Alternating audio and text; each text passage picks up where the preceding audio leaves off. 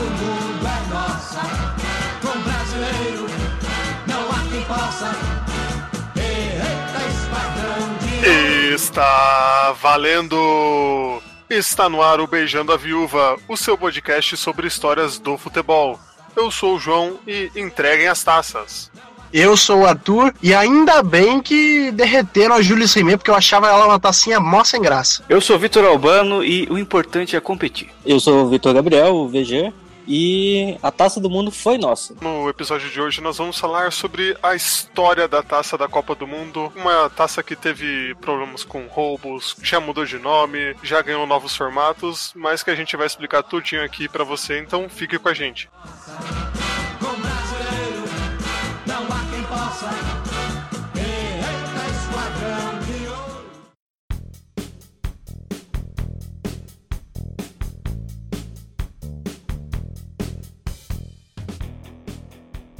Ô, craque João, antes da gente começar, podia dar um recado? Pode dar um recado, craque Victor, com certeza. É, eu queria pedir uma música alegre aí. Porque eu quero anunciar para os nossos ouvintes que finalmente estamos no Spotify. Então agora você pode ouvir a gente lá no Spotify também. É bem fácil de, de achar, é só digitar o nome do programa. Aí você assina lá e recebe toda quinta-feira o episódio novo. Às vezes demora um pouquinho para atualizar lá, mas sempre vai aparecer. E outra notícia boa é que vai estar no Deezer também. Quem é hipster aí, não curte Spotify, escuta só o Deezer. É pro Deezer já ter aceitado a nossa solicitação. Então, se não tiver ainda, daqui uns dias apareceu, porque o Deezer tem um outro processo de aceitação. Mas aí mais duas opções para quem quiser ouvir o programa em dois novos agregadores aí. Olha aí essas novidades pra você, ouvinte, que agora não tem desculpa nenhuma, nenhuma pra escutar o podcast. Pode escutar em todas as plataformas possíveis e criadas pelo ser humano. Você pode até gravar todo o podcast e passar por uma fita cassete e ouvir como antigamente também. E mais um recado aí que eu quero mandar pra quem tá escutando a gente é pra dar aquela força nas redes sociais, curtir a nossa página no Facebook, seguir a gente no Instagram, que sempre tem conteúdo novo lá no Instagram, no Twitter. Cada seguidor novo dá uma ajuda muito grande pra gente. Inclusive, queria aí mandar um abraço pra minha amiga Juliana Pchivchevski, que eu falei pra ela que ia mandar esse abraço aqui, porque ela foi a primeira pessoa a curtir a nossa página no Facebook. Então, um abraço aí, Ju. Obrigado aí. E também assinem o nosso podcast no feed, porque com mais assinaturas a gente vai ganhando relevância nas plataformas, nos agregadores e tudo mais. Então fica mais fácil para outras pessoas descobrirem nosso podcast. Se você tá lá no iTunes, dá cinco estrelinhas, porque aí a gente vai indo pro top áudio, pro top descobertas, top novo, e aí mais gente tem chance de descobrir o Beijando a Viúva, galera. É isso aí, vamos lá então. Taça Júlio Rime.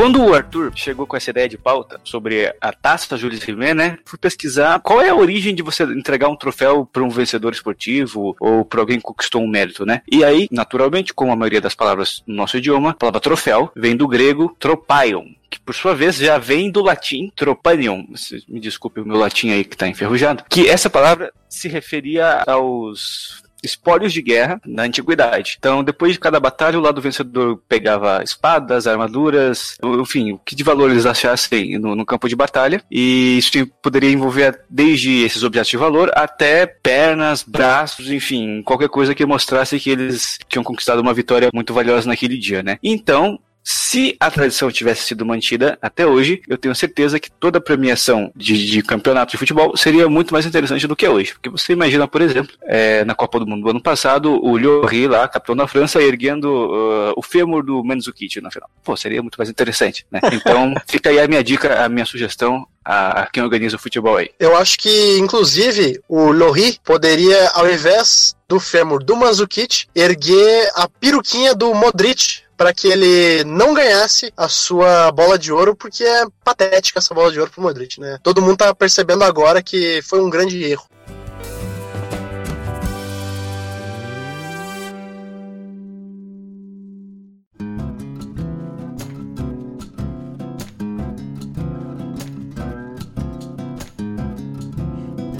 Então, a taça Jules Rimet ela foi criada em 1930 justamente para ser a primeira taça entregue em uma Copa do Mundo. Na época, ela era um absurdo, assim, ela era realmente um grande prêmio. Ela tinha 3,8 quilos de ouro maciço, 35 centímetros de altura, e a taça é inspirada na deusa Nice, que também é conhecida como a deusa Nike. E na época, o designer demorou um ano para se fazer essa taça. Então, digamos que o cara tava também bem tranquilo aí em relação a prazos, né? Porque a FIFA, quando encomendou, pagou 50 mil francos suíços e o cara demorou um ano para entregar essa taça, né? Mas uma coisa que eu acho interessante é que a Jules Rimet, quando ela foi criada lá atrás, ela não chamava Jules Rimet, né? Ela chamava Coupe du Monde, que é Copa do Mundo em francês. Que é uma coisa muito comum, né? A, a taça tem o nome do campeonato que ela é disputada. Então, quando, aqui no Brasil, quando a gente vê a taça do Campeonato Brasileiro sendo erguida, o que o capitão do time tá erguendo, na verdade, é o Campeonato Brasileiro. Quando ele tá erguendo a taça da Copa do Brasil, ele tá erguendo a Copa do Brasil.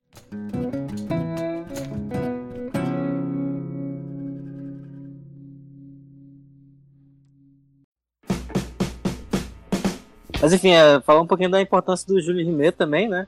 Que além de ser o primeiro é, presidente da FIFA, foi o que até hoje mais tempo durou na, na- na- no cargo. No caso, ele ficou tre- 33 anos. Ficou desde 90, é, 1921 até 1954. Então até hoje aí é o presidente com- que mais ficou no tempo como presidente da FIFA. E a nossa gloriosa FIFA, que desde a sua fundação teve apenas nove presidentes. Então, a longevidade do- dos presidentes da, da federação é bem grande. A gente vê aqui Júlio Zimé com 33 anos no poder, João Avelange com 24 anos no poder. Então, o pessoal gosta de, de ser presidente da FIFA. Acho que é um cargo interessante. E outra coisa também é que ele, assim que ele saiu da presidência da FIFA, ele ganhou o Nobel da Paz. É, ele tinha uma visão muito, ele tinha uma visão bem idealizada assim do, do esporte, que através do esporte podia mudar, trazer paz à, à humanidade ou algo do tipo, sabe? Então ele era, ele era bem nesse estilo. É curioso você comparar o Júlio Rimet, essa visão idealista dele, com a FIFA hoje, né? Que o lucro é a primeira coisa que ela visa. Então, outros tempos mesmo. E uma coisa muito interessante que tinha da taça Jules Rimet é que desde o começo ela já era temporária. Desde o começo já foi instituído que quem ganhasse três vezes levava para casa para sempre e tudo mais. E outra coisa muito interessante que tem na taça Jules Rimet é que, que nem o Victor falou assim: ah, quando o capitão do time levanta a taça e tudo mais. É muito louco a gente pensar que o Bellini, em 58, foi o primeiro capitão que ergueu a taça. E aí eu me pergunto, o que que o cara fazia quando ele ganhava a taça? Cara, eu já vi algumas imagens mais antigas de premiações assim, e o cara ele só recebia a taça e, e apertava a mão de quem tava ali. Então era, era uma outra tradição que se a gente olhar hoje, parece ser estranho mesmo, mas acho que pro futebol daquela época, pro esporte daquela época, era, era uma formalidade só, sabe? Mas eh, Arthur, eu acho legal essa história do Bellini, porque né, pra gente é instintivo, né? Hoje, quem ganhar um campeonato levantar a taça bem alto. E, e foi uma obra do acaso isso, porque o Bellini também não foi um gesto que ele pensou antes. Ele recebeu a taça lá e tinha alguns fotógrafos brasileiros cobrindo a cerimônia e por causa da muvuca eles não estavam conseguindo um ângulo bom assim de, pra, fotografar o Bellini e a taça. Então eles pediram, cara, ergue um pouco a taça aí pra gente ver melhor. Daí ele foi e ergueu a taça. São aqueles momentos, aqueles gestos pequenos, né, que, que transformam a história pra sempre. Então é bem, bem interessante isso. Eu imagino uma versão do Forrest Gump brasileira, assim, que o Forrest Gump foi fotografar, aí falou, ô Belina, eu não tô conseguindo fotografar, levanta aí, rapidão. E aí o cara levanta a taça, assim, e aí ele que registra a foto que ficou na, na história. Mas, o Arthur, a gente falou aqui sobre né, a origem da taça, o nome dela, o que ela significava, mas a história da Jules Rimet, por mais que tenha esse simbolismo, né, de ter sido a primeira Copa do Mundo, ela tá envolta em muito mais polêmicas, crimes e mistérios, vamos colocar dessa forma, do que méritos esportivos em si, né? Exatamente, Victor, porque quando a gente fala em taça Jules Rimet, a primeira coisa que as pessoas lembram é que ela foi a taça que foi roubada aqui no Brasil, né? Mas esse foi só o terceiro sumiço da taça, olha só. O primeiro sumiço da taça foi em 1939, que quando teve a Segunda Guerra Mundial, né, para impedir que as forças nazistas tomassem o troféu, porque, enfim, as forças, as forças nazistas colecionavam troféus, colecionavam obras de arte, né, e tudo mais. O então vice-presidente da FIFA, o italiano Ottorino Barassi, ele acabou tirando do cofre e levando para uma casa que ele tinha em Cremona, que fica mais ou menos a 400 quilômetros de Roma. Então, imagina se os nazistas invadissem Roma e acabassem achando a taça. Eu, eu queria fazer um comentário aqui. Cara, é muito fácil entender como a Alemanha perdeu essa guerra, né? Falta de foco, cara. Porque imagina, você tem toda a Europa pra você conquistar. Aí você vai perder tempo indo atrás de troféu de Copa do Mundo? De quadro? Porra. E digo outra, se aquele filme do Capitão América é verdade, eles ficavam indo atrás de item mágico também. Foram querer achar a pedra filosofal também pra ser Pô. imortal, é isso? Pô, tio, olha o insight que eu tive aqui. Será que eles achavam que a taça Julius Rimet era um item mágico? E se eles tivessem a taça Julius Rimet sob seu domínio, eles seriam grandes jogadores de futebol? Será que essa era o pensamento nazista? É a teoria que eu tô, tô trazendo aqui. Ou também existe a teoria de que os alemães não queriam brincar e simplesmente pegaram o troféu e falaram: não brinca mais. Agora sou eu que mando. É, pois é, acho que o nazista era tão idiota que ele achava que se ele roubasse a taça pra ele, ele seria campeão do mundo. Acho que pra ele funcionava assim. É, o dono do mundo, né? Até porque também não era não é baseado na deusa da vitória. Então eles Exatamente. pensaram, ah, vamos pegar a taça e pronto, a gente domina o mundo, é o. É o melhor do mundo. Não, e, e é aquela coisa assim: se eles pensavam que roubando os quadros eles iam absorver toda a cultura dos outros povos, vai ver que eles roubando a taça da Copa do Mundo eles absorveriam o futebol dos outros povos também. Mas é exatamente o que eu propus aqui. Eles poderiam achar que a, a Rimet era um item mágico aí, que nela estava contida toda a essência do futebol. Taça do mundo. Mas, ô Arthur, só pra complementar isso que você falou, é, tem um filme muito legal chamado Caçadores de Obras Primas, é com George Clooney, que ele conta justamente sobre um grupo de soldados no final da guerra que tem a missão de ir atrás desses itens valiosos que, o, que os nazistas roubaram durante a guerra e recuperar, né? Vai estar o link do trailer no post, é um filme muito bom. Fica a dica cultural aí. Eu não acho o filme tão bom assim, mas eu acho uma dica bem bacana, um filme interessante, eu acho. A ideia é melhor do que a execução, na minha opinião. E uma coisa que até, até então é meio lenda, né? As pessoas não sabem se aconteceu de verdade, é que dizem que os nazistas chegaram a bater na porta do Otorino Barassi, mas não entraram para vistoriar a casa nem nada disso. Mas sabe uma coisa que eu não entendo? Por que, que os nazistas foram atrás do cara do, do italiano se na prática os italianos eram aliados do- dos nazistas, sabe? Será que é. Sei lá, enfim, eu não consigo entender a cabeça do nazista, não. Graças a Deus. Ainda bem, né?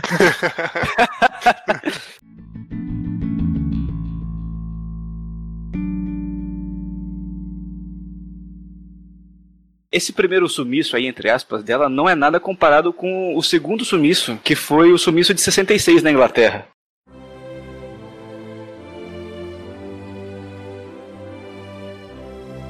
É, o primeiro sumiço, tipo, foi aquele sumiço peronomútil, né? Tipo, foi é, o presidente que, que levou, né? Agora aqui foi o caso de roubo mesmo. Eu diria que não foi um, um sumiço peronomútil, mas sim um sumiço manomolto. Então, seguindo agora para o nosso segundo sumiço da Taça Jules Rimet, no glorioso dia 2 de março de 1966, se eu não estou errando aí as contas, 53 anos atrás, a Jules Rimet foi realmente roubada, né? Porque, igual vocês falaram, né? Teve o sumiço e tal, essa vez foi realmente roubada. E, como a gente sabe, né? Que a Inglaterra é um país pioneiro no futebol, sempre trazendo novidades, sempre querendo ir além, e eles também foram além sendo os pioneiros em roubar a taça. Então, parabéns, Inglaterra, aí mais uma coisa inédita para vocês. É que no caso a taça estava exposta lá em Londres, num lugar chamado Methodist Central Hall, que fica em Westminster, porque a Inglaterra ia sediar pela primeira vez a Copa do Mundo, né? Então o Brasil, que era o atual campeão e tinha o direito de portar a taça, ele tinha emprestado a taça para a Inglaterra para eles exporem lá para o público para criar uma divulgação em cima do torneio, né? Então fica pior ainda, porque eles perderam uma coisa que nem era deles. É verdade. Então, como o Victor falou, né, a taça estava exposta lá no Methodist Central Hall. Então, apesar de estar nesse lugar e ter uma intensa vigilância, é, no final da manhã, no dia 20 de março, é, teve uma celebração religiosa na outra parte do prédio, e aí eles esvaziaram o espaço onde estava lá exposta a taça, onde estavam mostrando pro, pro público, e aproveitando que estava todo, tudo vazio, né? Tava, não tava ninguém lá tomando conta, o, o, ladrão, sem nenhum problema, chegou lá, arrombou a porta, entrou na sala, arrebentou o cadeado da vitrine e levou a taça para ele. Aí o roubo só foi percebido quando foram trocar a guarda depois do evento, depois de acontecer tudo isso, e a galeria de onde ficava a taça ficava muito perto da, de uma das sedes da polícia lá, da polícia inglesa, Scotland Yard. Então foi assim um roubo bem bem engraçado no sentido de que tinha tudo para não acontecer, tinha toda a segurança, tinha tudo, mas naquele momento tudo vacilou e, e, aconteceu o roubo. E o suspeito de ter participado do roubo foi o Edward Batchley, que ele falou que agiu a mando de uma terceira pessoa, que ele não falou quem era e não conseguiram descobrir quem era. Ele passou dois anos na prisão por estelionato e faleceu em 1969 por enfisema pulmonar. Eu queria aí mandar meus parabéns para nosso setor de pesquisas do podcast, que é impressionante. Eu acho engraçado que, né, quando eu tava pesquisando tudo mais para fazer essa pauta, eu vi muita gente é, intrigada, assim, falando, nossa, mas tinha uma estação da Scotland Yard muito perto ali do museu e ninguém percebeu, né? O cara foi muito, digamos assim, foi muito cara de pau de roubar ali do lado. Mas eu super entendo, porque a maior arma da Scotland Yard é um apito, né? É, não, assim, só complementando o que o Arthur falou, a especialidade da Scotland Yard, na verdade, é a investigação, não é o, a prevenção de roubo. Então, para ela, é muito melhor que seja roubado, porque daí ela entra no, no que ela é especialista, que é investigar o crime. Então, se não tem crime, ela não tem o que fazer. Então, faz até sentido porque eles já estavam eles já estavam um passo à frente, entendeu? Mas o, o mais curioso é que no final não foi nem a Scotland Yard que resolveu esse problema. Foi um cachorro chamado Pickles, que era aquela raça collie, que ele estava dando uma volta com o dono dele, numa praça lá no centro de Londres, e de repente ele foi cheirar alguma coisa ali e ele encontrou a taça enrolada no, jornal, se eu não me engano. Então ele achou de repente, assim, por acaso, não sei se o, o ladrão se arrependeu, o que aconteceu, que deixou a taça jogada lá e o cachorrinho achou. Parece até roteiro daqueles filmes da Sessão da Tarde, sabe? Que o cachorro salva o dia. é o Pickles. da Inglaterra. O cachorro salvador. É, né? Em vez de entrar para jogar bola, ele achou a taça, assim. E aí, naturalmente, o Pico se tornou celebridade instantânea, virou herói nacional, né? Afinal, ele salvou a Inglaterra de passar um vexame muito grande. Daí ele fez comercial de TV, ele apareceu no jornal, ele participou de filmes e ganhou um ano de ração grátis mas, mas Vitor, aí que chega o papo, né? Quando a gente estava lendo a pauta aqui, a gente chegou ao seguinte consenso. Pelo menos eu e o Vitor, a gente suspeitou muito desse papo do Pickles, né? Porque não foi o cachorro que achou e foi na polícia da queixa, né? Foi o dono do cachorro que milagrosamente foi muito mais premiado que o cachorro, né? É, porque se o cachorro ganhou fama, ganhou né, ração grátis, o, o dono dele, chamado David Corbett, foi ele que né, levou a taça para a polícia e aí ele ganhou uma, uma recompensa de 6 mil libras, que é um bom dinheiro, já era na época, né? E também teve o direito de jantar com a seleção da Inglaterra, que dali dois meses seria campeã mundial. Então o dono dele, né, foi o cara que ganhou bastante dinheiro também com o feito que o Pickles teve. É, mas o que me chamou a atenção nessa história é o seguinte: um ano depois que o Pickles achou a taça, ele morreu perseguindo um gato lá uma história que ele ficou sufocado na própria coleira e que se enroscou num galho, alguma coisa assim. E aí ele foi enterrado no jardim da casa que o dono dele, o David Colbert, tinha comprado com a recompensa. Queima de arquivo. Não é possível. Exatamente! É o suspeito número um. É, eu não sei como isso não ficou claro na época, mas é muita coincidência. Foi esse cara que roubou a taça. Porque, primeiro, a taça é roubada no momento onde não tinha ninguém ninguém olhando. O cara que rouba a taça não fala quem mandou ele roubar a taça e morre três anos depois de ser preso. Aí quem sobra? O dono e o cachorro. O cachorro morre um ano depois e deixa o dinheiro, deixa a casa pro dono. Eu achei claramente foi uma queima de arquivo, principalmente porque eu acho que o dono tava com medo do cachorro ir lá e delatar tudo.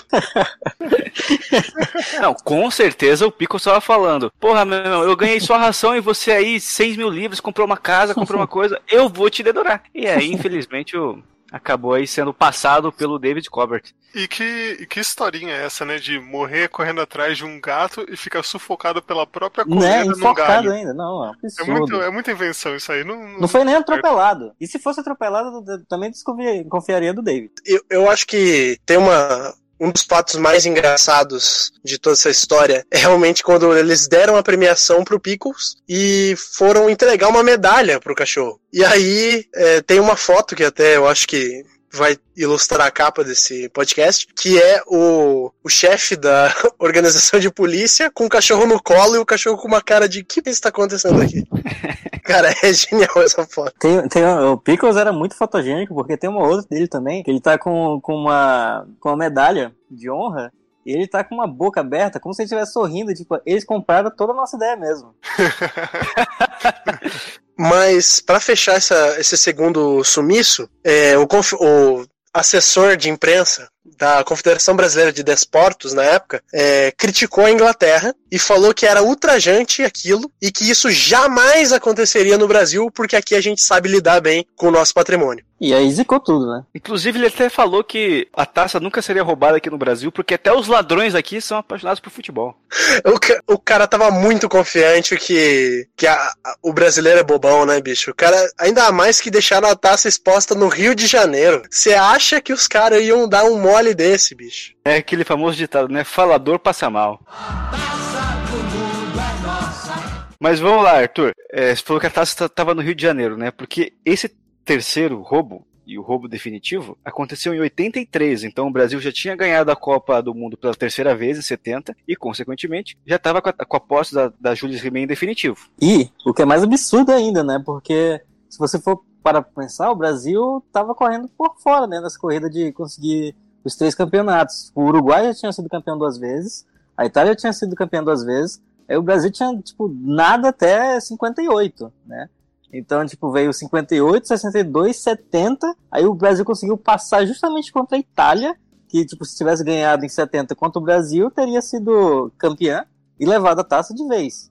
E aí o Brasil foi lá, ganhou a terceira vez e pegou a taça ainda assim. E aconteceu isso. E eu acho que a rivalidade Brasil e Itália, ela vai ganhar um podcast só pra ela, porque é muito interessante como em 70 o Brasil e Itália tinham dois títulos e quem ganhasse levaria o a taça Jules Rimet para casa para sempre. E depois logo em 94 quando os dois novamente tinham dois, três títulos é, aquela final de 94 tinha um peso gigantesco, porque quem ganhasse aquilo ali seria o primeiro tetra da história. Então, eu acho muito da hora como a rivalidade Brasil e Itália é uma rivalidade que nunca vai se apagar, independente da fase de seleções e independente do que tiver. Ainda hoje, eu ainda acho que a Itália é a segunda maior seleção da história. Mas voltando para a história do roubo, a Julia Rimet ficava exposta na sede da CBF. E ela ficava num, num mecanismo que era uma caixa com um vidro blindado. Só que esse vidro blindado, ele estava só encaixado numa moldura de madeira. Então, quando a taça foi roubada, tudo que os ladrões precisaram fazer foi pegar um pé de cabra, desencaixar o vidro blindado e levar a taça embora. Inacreditável, né? E ainda mais inacreditável que isso é que a taça de verdade estava exposta e a réplica estava no cofre. Cara, isso, aí- isso é surreal. Imagina o, o tiozinho que tava limpando assim, falando, putz, pegou as duas na mão e falou, puta, qual que é a verdadeira agora? ah, vou ter que guardar essa aqui mesmo, vai na sorte. É porque provavelmente os caras estavam pensando três passos na frente, né? Eles estavam pensando, se um dia alguém vier roubar a taça, eles não vão achar que a taça de verdade é essa que tá aqui. Eles vão achar que a taça de verdade é que tá no cofre. Então eu vou fazer o seguinte: eu vou deixar a taça de verdade aqui e colocar uma réplica no cofre, porque daí quando forem roubar, vão roubar a réplica. Só pode ter sido isso. Eu acho que foi essa a tática, não é possível. Mas o Arthur, diferente do roubo da Inglaterra, hoje em dia a gente sabe, né, quem, quem mandou e quem roubou a taça de fato, né? Ou sabe mais ou menos. Então, e aí que começa a brasilidade, né? Porque até então, o vidro ser só encaixado, a réplica estar no cofre, são coisas assim, amadoras, mas não são coisas brasileiras, né? O que é brasileiro mesmo é que o roubo foi coordenado por um representante do Atlético Mineiro na CBF, e olha só, os ladrões eram Chico Barbudo e Luiz Bigode. Não parece uma dupla da Praça é Nossa, assim? Claramente são tipo dois caipiras da Praça é Nossa, assim, tá ligado? Que foram roubar a taça. E me parece que tinha um terceiro elemento nessa história que chamava Luiz Cavanhaque, mas que no final ele acabou não participando aí. Além desses nomes, né, existem ainda outros nomes, supostos nomes, né, porque nunca foi se provado nada disso, porque nunca acharam a taça de fato, né. Tem um argentino chamado Juan Carlos Hernandes, que foi o suposto ourives que derreteu a taça. Chegaram no nome dele porque ele tinha conexões ali com o Chico Barbudo e com o Luiz Bigode. não dá, esses nomes não dá. Não dá, né? Mas o Arthur, eles chegaram a ser presos, né? É, foram presos, mas aí é Brasil, né? E fugiram da prisão, né? E o Sérgio Peralta, que teria sido o cara que deu todas as coordenadas pro roubo, ele fugiu da prisão também e acabou é, indo trabalhar como caseiro de um empresário de jogadores, o Rubem Pérez. Eu não consegui confirmar nenhum nome de peso que esse empresário fez, mas é, existe um homônimo dele que foi empresário de grandes jogadores da década de 90, que eu não posso confirmar se é ele mesmo ou não, o que seria bem interessante de saber realmente. E teve um, um deles foi morto, né? Um dos caras que foi preso. Ah, sim. O Chico Barbudo, quando foi preso, ele acabou fugindo da prisão, né? Como a gente tinha falado. E ele foi morto em uma briga de bar em 1989. É, dizem que ele tava jogando sinuca lá e tudo mais. E do nada, cinco homens apareceram e deram sete tiros nele. Dizem que era foi uma briga de bar, mas claramente tem todo o indício de ser uma queima de arquivo, né? E digo outra, é Chico Barbudo e Luiz Bigode, né? Se esses caras Uhum. existiram de verdade, não me surpreenderia se um deles tivesse sotaque inglês. Denúncia. E aí tem outro caso que supostamente foi uma queima de arquivo também, que foi do Broa. Mas quem é o Broa? O Broa era um cara que teoricamente teria sido contratado primeiramente, mas ele aí, voltando lá ao representante da CBD, ele teve um irmão que teve um infarto na hora que o Carlos Alberto Torres levantou a taça Jules Rimet. E por isso Lá em, lá ele 1970, negou. né? Isso, em 1970. E por isso, em respeito a, a essa morte do irmão, ele não fez o, o roubo. Mas, quando-. Desculpa. Ai, Não, cara, é sério. não isso, isso tá registrado em, em depoimentos, cara. Olha só que loucura. E aí, é, existem alguns fatos de que no dia que ele foi dar o depoimento para realmente é, ser o depoimento final sobre o, o Sérgio Peralta, ele morreu dirigindo o carro. Olha só, inclusive, no deslocamento dele até o, o fórum, ele morreu supostamente por um infarto. Dizem que ele teve um infarto mal súbito dirigindo o carro e bateu numa árvore e acabou morrendo. Ou seja, por alguns minutos o coração dele decidiu parar. Ô Arthur, naquele filme no Tropa de Elite 2, tem uma cena igual essa, que o cara vai na polícia denunciar os milicianos e na volta ele tem um infarto e morre, depois que ele leva 36 tiros. então acho que foi o que aconteceu também com, nesse caso. Né, o grande Broa. É muita queima de arquivo nesse podcast, hein? Meu Deus do céu, é mais gente morrendo que Game of Thrones. E eu acho que a gente pode até tomar cuidado também, porque. Não sei. É o que eu ia falar.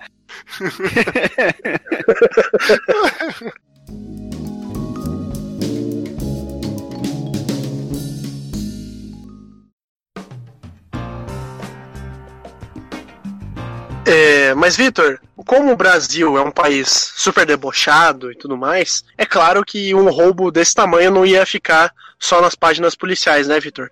Sabe que tem uma história curiosa? Que em 61, ou seja, antes do primeiro roubo até da Inglaterra, eh, aqui no Brasil lançaram um filme chamado O Homem que Roubou a Copa do Mundo, que é com o saudoso Ronald Golias e o Grande Otelo, que a história era justamente sobre essa, que a, a taça era roubada aqui no Brasil, e no caso o Golias e o Otelo, eles eram dois detetives que, que investigavam o crime e tal, iam atrás de saber o que tinha acontecido. E em 85, 1985, honrando né, o ditado que no Brasil tudo acaba em pizza ou em samba, lá no Rio de Janeiro a Caprichosa de Pilares fez um samba enredo citando né, esse o roubo da taça. E o enredo da, da, da escola naquele ano era sobre coisas que sumiram do nosso dia a dia, né? E num trechinho lá do samba eles falam sobre até a taça do do mundo foi derretida, nem a taça do mundo a gente tem mais.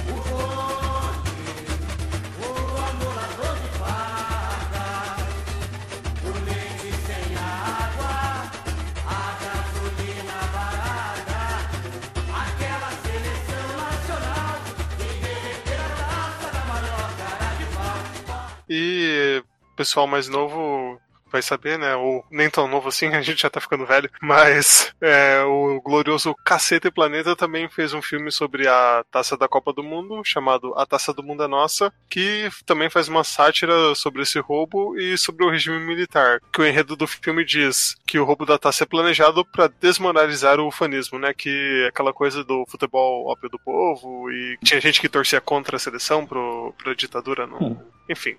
Cansado de ver trailers chatos de filmes que você não vai assistir nos cinemas porque são um saco? Seus problemas acabaram. Vem aí o primeiro filme do Cacete Planeta. A Taça do Mundo é Nossa. A taça Jules Rimet foi roubada por um grupo de perigosos terroristas subversivos. 90 milhões em ação.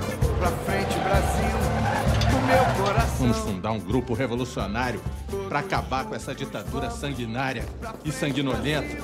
Abaixo a ditadura!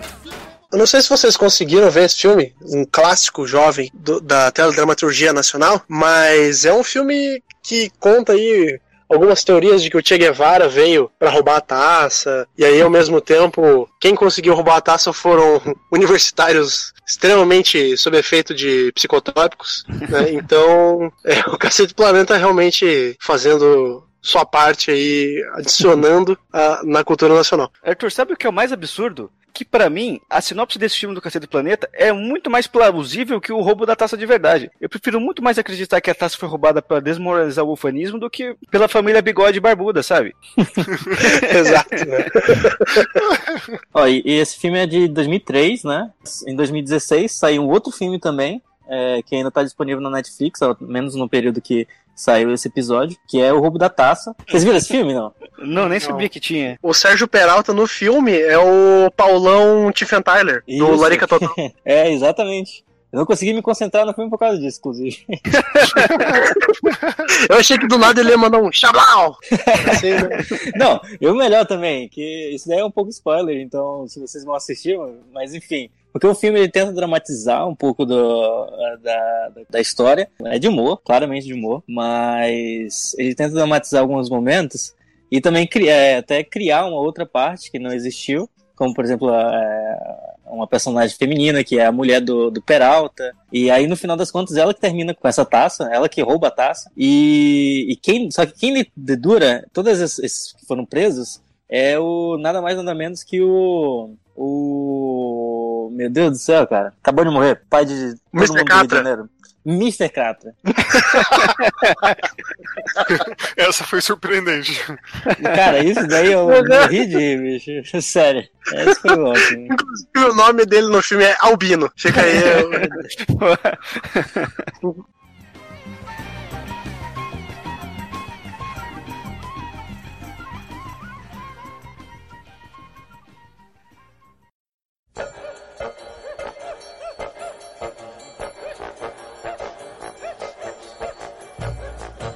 É, Vitor, e agora?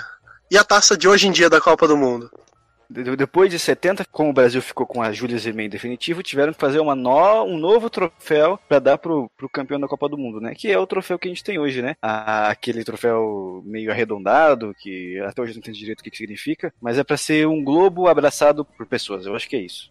É, são dois jogadores Vocês meio que comemorando assim com os braços pra cima. E aí, no caso, é, eles acabam formando ali a taça. Ah, cara, eu gosto. Eu acho mais bonita, inclusive, que a da Jules Rimet. A, a Júlia também virou meio como um zona, ou assim, não sei se na época era alguma coisa Sim. inovadora, mas assim, quando você vê hoje, ela é meio tipo, ah, tá, parece que, tipo, qualquer pessoa assim mais, um pouco mais, digamos, dedicada ali, que soubesse um pouco mais, faria essa taça. Então, É, pois a é. da Copa atual eu achei, acho legalzinho. É, Eu acho que ela impõe um pouquinho mais de respeito. Eu acho, acho mais bonito. Mas só retomando, o troféu atual se chama Troféu da Copa do Mundo da FIFA, né? Seguindo aquela escola de nomes genéricos.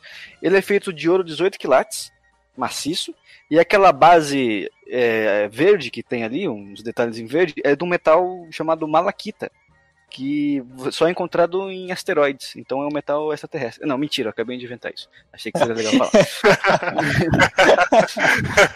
E, e diferente da Julia Zimmer, ela, ela não, nunca vai ter posse definitiva, né? Então, é, o time, a seleção que ganha a Copa do Mundo fica com ela quatro anos e só fica com ela mais quatro anos se ganhar é, novamente a taça. Mas, se existisse essa questão de, de posse definitiva, ela estaria com a Alemanha, e ganhou em 74, ganhou em 90 e ganhou recentemente em 2014. Quando eu tava pesquisando também, eu vi que é, se ganhasse três vezes dessa de agora, é, ganharia uma réplica dela. Não ganharia a original, mas ficaria com uma réplica dela. Vocês chegaram a ver também? Eu achava que toda a seleção ganhava já ficava com uma réplica. Não, não ficou. Tanto que quando em 2014 eles. a Alemanha ganhou, né? Estavam especulando isso, mas não, não aconteceu. É, é a taça é realmente só uma, sem réplicas, sem nada, e ela continua até hoje sendo a mesma taça. Eu não sei se a Julius Rimet tinha os mesmos protocolos que a taça atual tem, né? Porque a taça atual, ela é, tem protocolos bem rígidos, assim, em relação a quem pode tocar, como manusear e tudo mais. Ah, eu posso até falar sobre isso porque eu sei que você só pode tocar na, na taça da Copa do Mundo se você for campeão mundial, chefe de estado ou a Fátima Bernardes. Gente! Vamos entregar aqui pra musa da seleção brasileira. Gente, é pesada demais, hein? Linda! Nossa, essa da Fátima Bernardes é um, é um dos momentos favoritos que eu tenho da televisão brasileira. Não, não, porque né, em 2002 ela tava lá no ônibus da seleção depois que a gente ganhou a Copa e, tipo, foda-se o protocolo. Ela ergueu, beijou a taça, fez tudo o que queria com a taça. Então, E mesmo vocês falando que a taça, né, não vai ficar em posse de alguém e tudo, mas eles acabam escrevendo o nome das seleções campeãs na taça, então vai chegar um momento que ela não vai ter mais espaço para escrever os nomes das seleções campeãs, então eles vão ser, digamos, obrigados a, a aposentar essa taça e não sei o que, que vão fazer daí. Uma coisa que eu acharia interessante fazer seria a taça sempre for mudando. Então, por exemplo, a Jules Rimet, uma seleção foi campeã três vezes, então entrega para, no caso, o Brasil. Aí agora alguém foi três vezes campeão com essa, entrega para ele em definitivo, e aí cria uma outra taça para refazer, não sei. Acho que Pois é, eu, eu acho uma ideia bem bacana, cara. no caso da Jules Rimet, os nomes ficavam na- em paquetas do lado, né? Mas olha, sobre a atual taça, eu posso estar falando uma besteira muito grande. Mas eu acho que a, a base dela, eles trocam toda a Copa do Mundo. Eles só não viram um troféu de ponta cabeça e escrevem o nome lá. Eu acho que eles trocam, justamente por causa disso, pra, pra ir acomodando sempre um novo nome, né? Senão ficaria inutilizada em pouquíssimo tempo. Eu acho que é assim que funciona.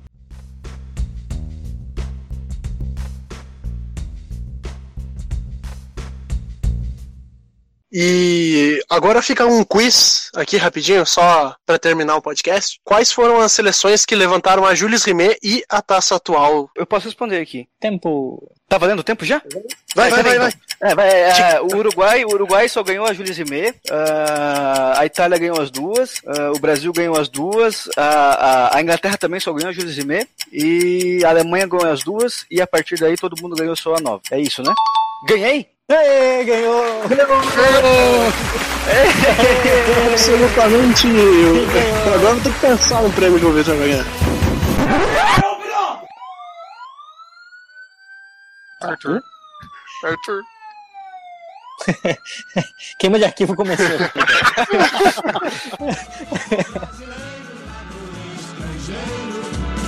Mostrou o futebol como é que é.